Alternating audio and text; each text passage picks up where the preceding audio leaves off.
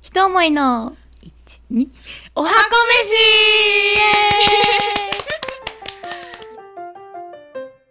じゃあ始めて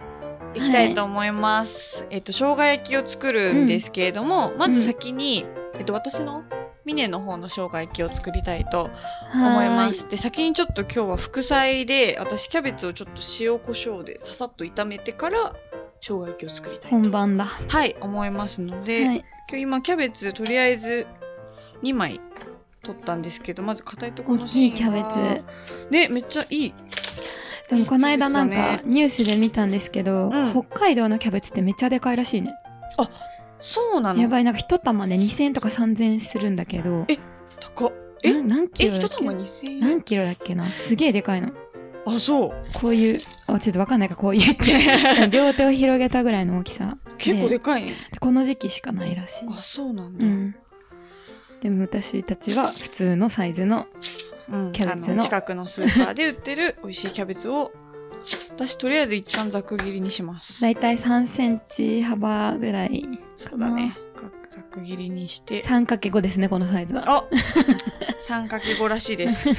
センチ かける5センチぐらいの、まあ、長方形うんざく切りって言われたら本当にザクザク切ればいいんですようん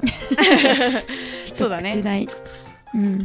間違いないわそうよくレシピにざく切りとか一口大とかなんかこういろいろ書いてありますけどね書いてあるねそういう時はだいたい本当にお好みの大きさってことなん ですよ指定はないよざくざく切ってねそうっていうことなのでざくり切っても美味しいよっていうことだよねそうそ多う分まあだから火が通るまで炒めればいいだけサのクッと話ねです、炒めていきたいと思いますよいしょでこれ芯を今取ったんですけど芯はうん私、なんか芯を捨てちゃう人もいると思うんですけど私は結構貧乏症なので薄く切ります普通に芯そのまま入れるわあ本当、うん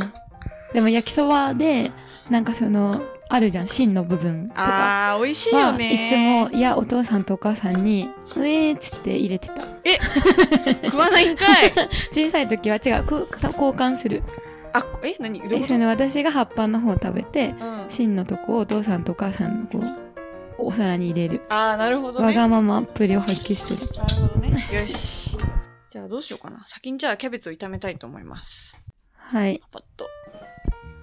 あの甘みが強いからさ炒めると私は美味しくて好きいやなんかお母さんが大雑把すぎてなんかこういう芯に火が通ってないまま出してくる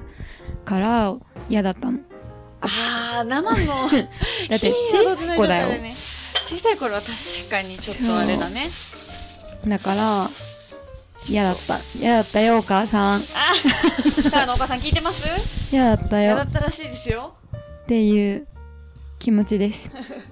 そうそうでお父さんはそういうお母さんが結構大雑把な感じで料理も結構ささっと仕上げちゃうからうんそれもあってなんかこう私が割と丁寧に切ったりするとそれだけで喜んでくれるあらだから幸せのハードルがとてもいい位置に設定されているでもそれで結構大事だよねめっちゃ大事うんミネのパパはミネのパパはですねミネのパパはシャイなんですようんだからなんか割とこうなんか伝えるのが下手というか、うんあれ感謝の気持ちを伝えるのが割と下手な方ではあると思うそうでもミネのパパめっちゃミネに似てるん ですよ顔がね顔がねそう年々そっくりになってきてねめっちゃ似てんのそうでもなんかすごい多分子供が好きというか、うんまあ、私と妹のことが多分相当す、まあ、相当結構好きだったから、うんなんかいろいろなんか遠回しにいろんなことをし助けてくれててうん私はすごくパパっ子ではある関節タイプね関節うん的間に、接的になんか例えば、うんまあ、車の送り迎えとか嫌な顔出世してくれたりとうんうんうんか、あとなんか結構受験期とか私こあの官僚士の国家試験があった時、うん駅の近くのドトールにめっちゃ入り浸ってて、うんでめっちゃ仕事あ仕事じゃないや勉強うんうんうん過ごしたんだけど、なんかしょっちゅうなんかお今日ドトールで勉強すんのって言ったらなんかお母さんに内緒で500円とか1000円くれかわたりとかいいしててなんか頑張んなよみたいなを、まあ、頑確か張にんなよとかはなんかあんま言わないんだけどなんかやってきなみたいな感じで言ってくれかわいてあ優しいなっていいねそうでも確かに思おって母さんに内緒だよってお父さんの特権だよねそうそうそうあるよね結構多い気あるがあするる確かにおお母さんいない時にお父さんとお昼食べに行ってで回るお寿司のさ高いお皿を普段はちょっといいかなっていう顔色を伺いつつ頼む長女気質だった私わかります。そうそうなんだ けどだけどお父さんのがいる時は「いやいいよ」って言われ言っててくそうそう内緒で食べちゃうっそれはあるな。ていうお父さんの役割 全国のお父さんはこの役割を全うしていただけると子供は大変喜びますでよすね ね。まそあうでねすね。最近はねやっぱりそのあの共働きでお父さんもお母さんも一緒にいる時間が平等みたいな子も多いかもしれないけど、まあ、私たちの時代の時はね、うん割とお母さんといる時間の方が長かった、そうだそうね。家にお母さんがいるのが当たり前なね時代あったからだね。だからそういうなんかお父さん特権がより光る瞬間っていうのがあったのかもしれないよね。そうだねう。んうん、よし。そんな話をしていたら出来上がってしまった。今キャベツをですねあの油をひいたフライパンで23分かな炒めてうん。塩コショウをした状態でちょっと塩コショウを副菜が準備されております、はい。終了したっていう感じになります。で、これを一旦お皿にうん移します。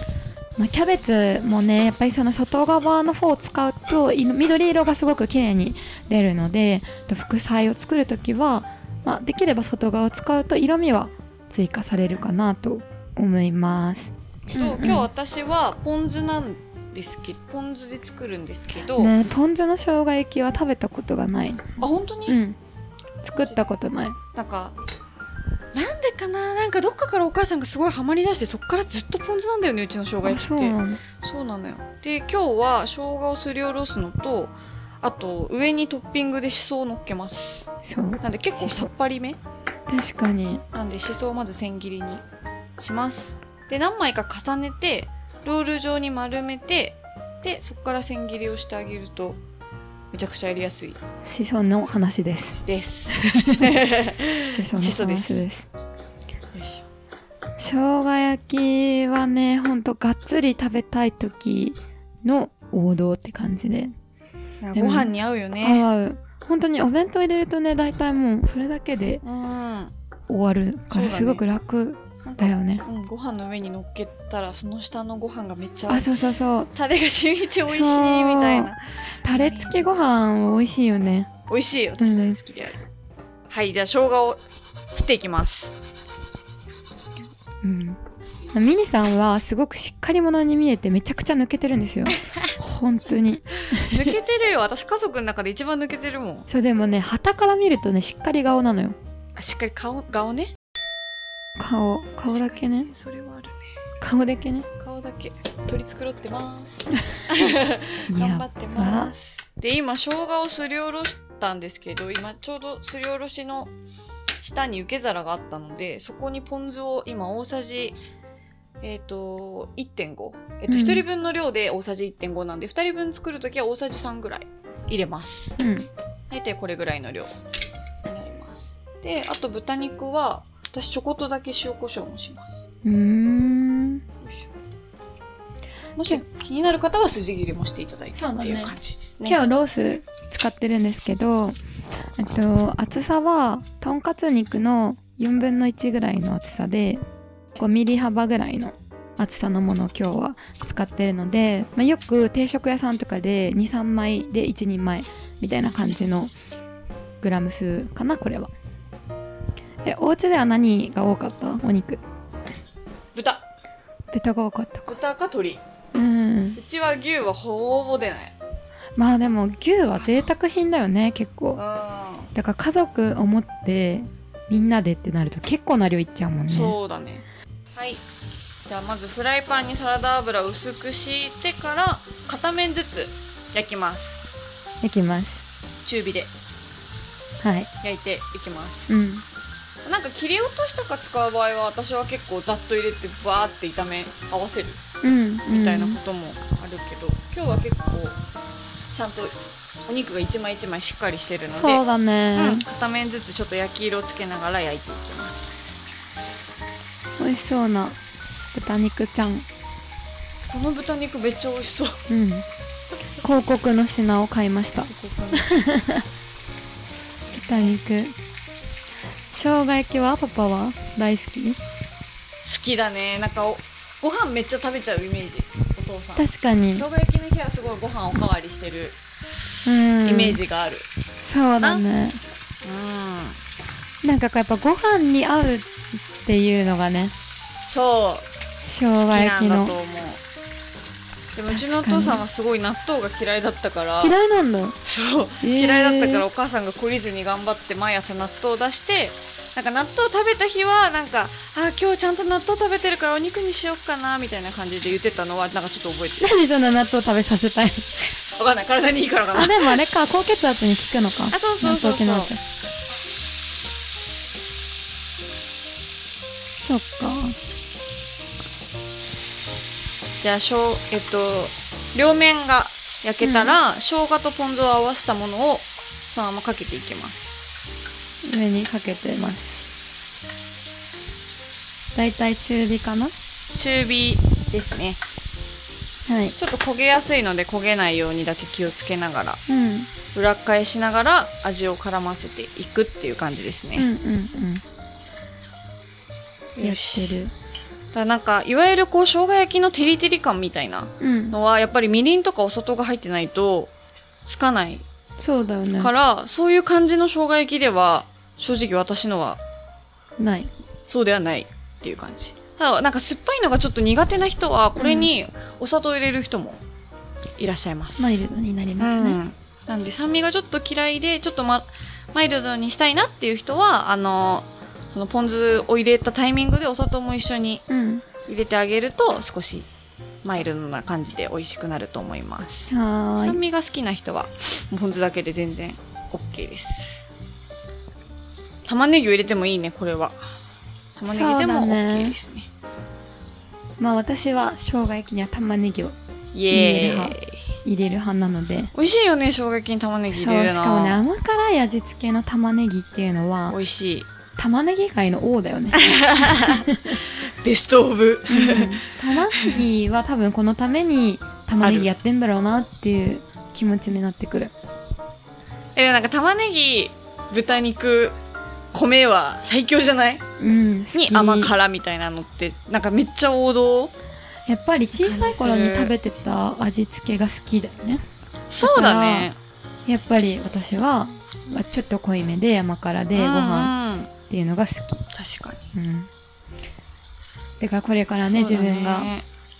ニューファミリーで作り上げていくご家庭の味ですよねそうですねうんじゃあもう結構よしある程度水気が飛んだら出来上がりです出来上がりましたはいなんか生姜焼きというよりかは何の匂いだろうこれ まあそうかポン酢の酢そうそうお酢が入あってのる冷しゃぶみたいな匂いがしますあー確かに、うんそうだねそういう匂いがするよしはいはいでちょっと残ったタレもかけてあげると美味しいのでかけちゃいますねはい完成完成で最後しそをこんな感じでさっぱり生姜焼きはい完成ではすーいはいまあポイントは、えっと、生姜とポン酢を合わせたさっぱり味付けでうん減塩も叶えるよっていうところですかねそううですねでまあお好みでしそを入れてあの乗っけてあげると、まあ、香りとかがしてより食べやすくなるかなと思いますで酸っぱいのが苦手な方はお砂糖を途中で入れてあげるといいかなと思いますはいということで、ミネッケの生姜焼き完成しましたはーい次回はチャラ家のかあと豚肉の生姜焼きかはいお作っていきます、はい作っていきたいと思いますはーいまたね番組の配信を聞き逃さないためにも Apple Podcast でしたら購読 Spotify でしたらフォローをよろしくお願いします番組に関するご意見ご感想はインスタグラムひと思いアンダーバークッキングまたは番組ホームページにてお待ちしておりますこの番組は音声サービスピトパプレゼンツでお送りしました